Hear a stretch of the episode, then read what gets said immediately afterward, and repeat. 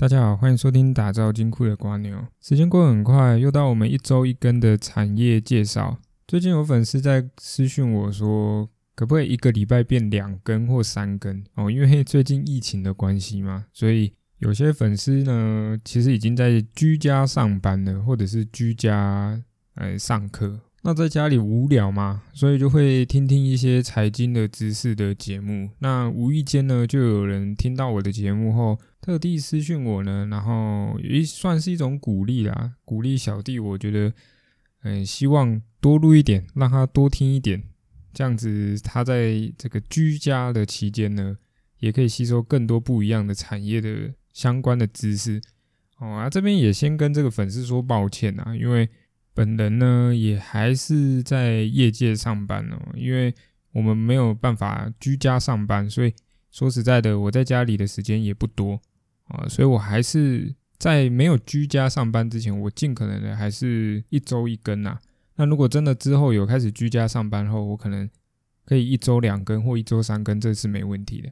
那也。希望大家可以帮我这个频道多多分享，然后给想要听这种有关于理财方面的，或者是投资方面的，甚至是对产业比较有兴趣的朋友也好，或者是同事也好，哦，让他们可以吸收一些不一样相关的知识。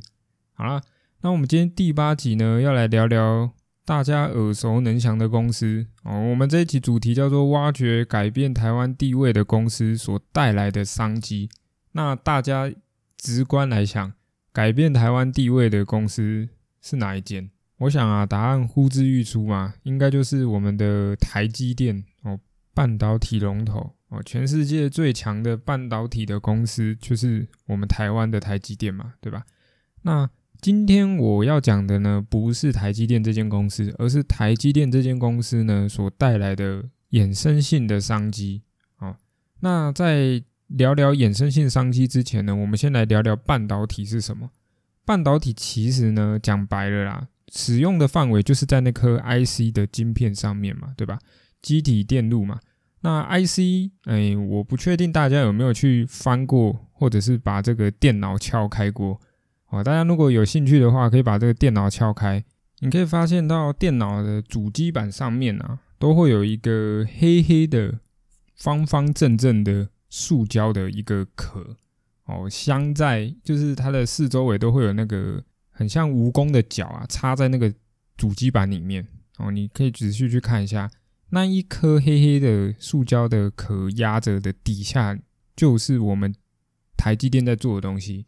那一颗 IC 呢，它的这个一乘一公分乘一公分的面积里面呢，就有一百亿颗的电晶体。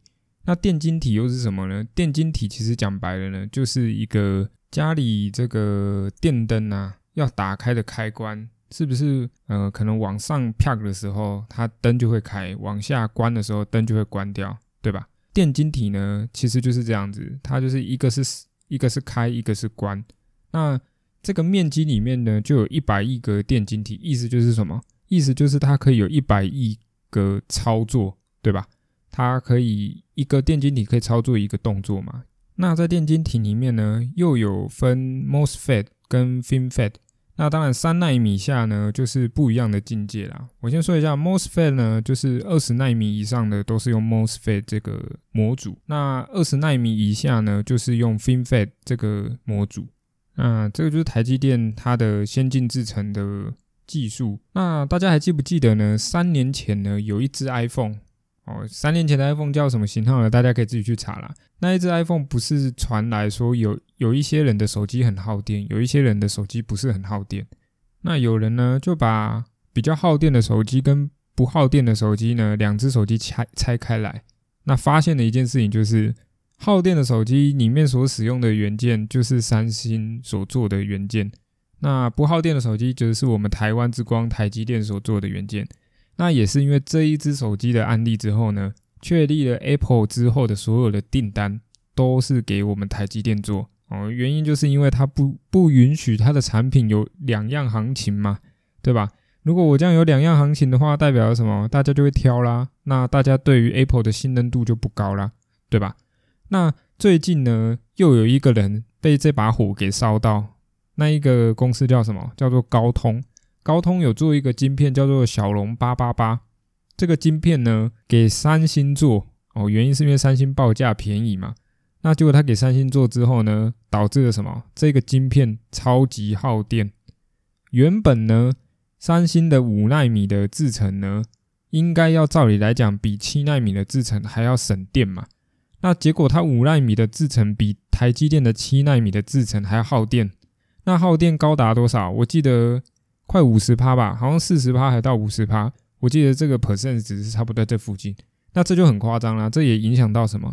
影响到高通对于三星的信任度嘛？那势必高通之后的订单就会移转给我们的台积电嘛？哦，所以台积电的订单呢，未来的两到三年，你讲白了啦，可以高枕无忧啦。但是科技的东西就是瞬息万变嘛，你难保突然有一个新的技术出来，或者是新的材料出来，一下子就把台积电给干掉了，也说不定。哦，但是台积电也不是省油的灯，它一定会确保这个事情尽可能不发生嘛。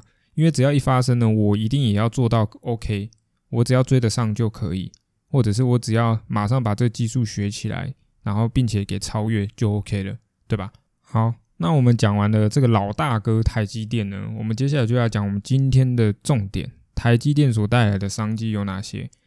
为什么我会去思考台积电所带来的商机？其实呢，最主要原因是因为去年哎前年的中美贸易战，是不是我们这个川普总统呢一言不合呢就跟我们的中国的主席开战？那开战原因其实也很明确啦，原因就是因为所有的强权国家呢都害怕追上来的国家嘛，那势必要对正在追赶的国家进行一些打压啦。哦，所以这个是难免的。除此之外呢，去年的新冠疫情呢，又带来的冲击，使得所有全世界的公司都面临到一件事情：是我的供应链随时都有可能怎样被断掉，对吧？那这时候呢，各个公司不禁就要思考一件事情：我的弱点是什么，对吧？我的弱点如果被其他的公司给掌握住，或者是其他的国家给掌握住的时候，我势必会面临到我要解决这个弱点嘛？那台积电的弱点是什么？哦，其实答案呼之欲出啦。台积电的弱点就是它的设备，它的设备呢被掌握在欧洲的国家，掌握在美国的国家。那台积电也不是省油的灯，他也知道它的问题点在哪里，所以台积电这几年呢，尽可能的把中低阶的设备。移转到台湾的公司上面，那高阶的设备呢，像是那个 EUV 的那个设备呢，就没有办法，因为毕竟全世界就一间公司做得出来，就是那一间爱斯摩尔嘛。那爱斯摩尔的股价也是飙涨到一个很夸张哦。想必大家如果有在关心台积电的设备的公司呢，势必就可以注意到爱斯摩尔这间公司的股价。那我们今天要谈的就是台积电如果要把它的设备转接到台湾的。哦，厂商的时候有哪些公司可以因此而受惠？那我想大家其实已经知道台积电的供应链大概有哪一些了啦，像是股票代号三六八零的嘉登，哦，六一九六的凡轩，甚至是六七零六的惠特，然后三一三一的宏硕，这些公司呢都是台积电的设备商的供应链之一，对吧？那这些公司呢，其实说真的也涨很多了。那所以这些公司的操作呢，我的建议就是先把它放在自己的观察股里面。我举一个之前我跟在第三集跟大家提到的，第二集还第三集跟大家提到的股票世纪钢。当初世纪钢呢，在二零一七年的时候，也我们把这个台积电的设备商跟我们现在要讲的九九五八的世纪钢事情，把它放在一起，大家去思考一下，会不会长一样的流程？当初九九五八世纪钢这间公司呢，在二零一七年到二零一八年的时候，台湾政府宣布要开始做离岸风电，那这个梦呢正在煮的时候，所有的场外人士呢都认定水下的基础建设一定是世纪钢拿到，所以这个时候呢，所有的投资人呢就将钱呢蜂拥塞到九九五八世纪钢这间公司里面。那他也顺理成章的从二零一七年的十块哦，没听错，就是十块，涨到二零一八年的二零一八年，我记得四月多四月出头，大家可以回去看这个股价的部分。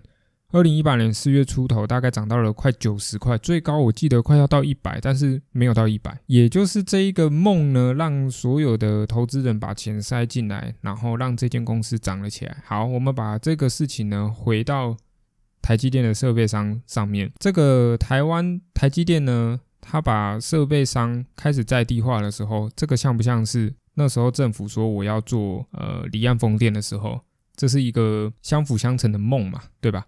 那这些公司呢，是不是开始往上冲冲冲冲冲，跟世纪钢一样，冲冲冲冲冲到很高的时候，开始面临到的点是什么？就是世纪钢的下一个阶段。二零一八年的四月开始往下跌，短短的一个月跌到了四十几到五十几这个区间，从快要一百块的股价跌了一个月，跌到了腰斩的部分。那这个点呢，就是你应该要去布局的时候。我不是说大家都是神，可以布局在四十几、五十几，而是我的意思是，大家在这种股票呢，未来有题材性，未来可以有一个很好的趋势的公司，必须要买入的点，就是在这种很可怕的时期才应该要买入。你可以在七十几买到，你可以在六十几买到，但是如果你要这种。往下买的时候，就要回到我们前面说的，你的资产配置，你的买下去的方式要规划好，要使用长方形买法还是用三角形买法，这个见仁见智。但是总之你要把你的计划写好，哦，对吧？总不能到最下面的时候，你却没有钱可以再买。你可能买不到四十几块，但是你可以尽可能的将平均压到剩下五十几块，或者是六十出头，对吧？那这些设备商呢，现在还没有涨得像是我刚刚说的，二零一八年四月到五月这个区间一路大跌的感觉。或许最近这个疫情的关系呢，导致很多公司都拉回修正蛮多的。但是说实在的，都没有幅度都没有来到那么夸张，就是到很害怕的阶段。所以就连我本人呢，最近也都只是小小单位的试单，我并没有大单位的入局这个市场。但是呢，大家必须在多头行情都还没消失之前呢，还是必须要保有一些小部分的布局。所以你的资金水位只要压到大概两三成或三四成就够了，剩下的钱呢，你就等的是我刚刚讲的，在这个大拉回的时候。才应该要开始布局。好，那回到我们现在的主题呢？这四间公司呢，如果它可以像是九九五八，在一个月内呢跌到这么夸张的情况，当然不可能一个月跌啦。那如果它未来有机会像这样跌的时候，就应该要在这个时候把它从你的口袋名单呢加入到你的操作的名单之内。啊，这个就是我个人认为，我在看产业上面，很多公司都是好公司，没有错；很多产业也都是未来大多头的产业，也没有错。但是在买入的点呢，大家要去注意的，就是现在的时机点到底能不能让你获利空间还有很大。你可能觉得十趴、二十趴就够了，那 OK。如果你觉得十趴、二十八不足以满足到你的话，那大家就要把手上的钱尽可能的保留在手上。然后等待最可怕的时候来临哦，什么时候会来我也不知道，但是总会有像是前几天这样子，突然一个来一波这个疫情啊，或者是什么一些不好的消息，导致这个公司跌到一个很夸张的地方，那你就可以少量的开始布局啊，这是我给大家一个建议啦。好，那回归到现在的今天的主题呢，除了这些设备商之外呢，还有没有没发掘的设备商？从台积电前阵子的法说会。就可以去发掘台积电它的方向性走向哪个地方。如果大家有在关注这个半导体的制程上面呢，其实大家应该都可以面临到发现到制程上面面临到的问题呢，必须要透过先进封测才能够去解决先进制程现在遇到的技术门槛。那先进封测这个议题呢，又是刚开始的议题。而台积电也因此要介入到封测厂的阶段，所以大家如果有机会去台南去看的话，应该会发现，很多南科的土地上插满了台积电的旗子哦。其实那些很多地方都是要盖有关于先进封测的厂啊。那先进封测为什么台积电要介入？其实很简单，因为先进封测应该说封测即将进入到晶圆级等级的封测，所以如果台积电不自己做的话，也没几间封测厂做得起来。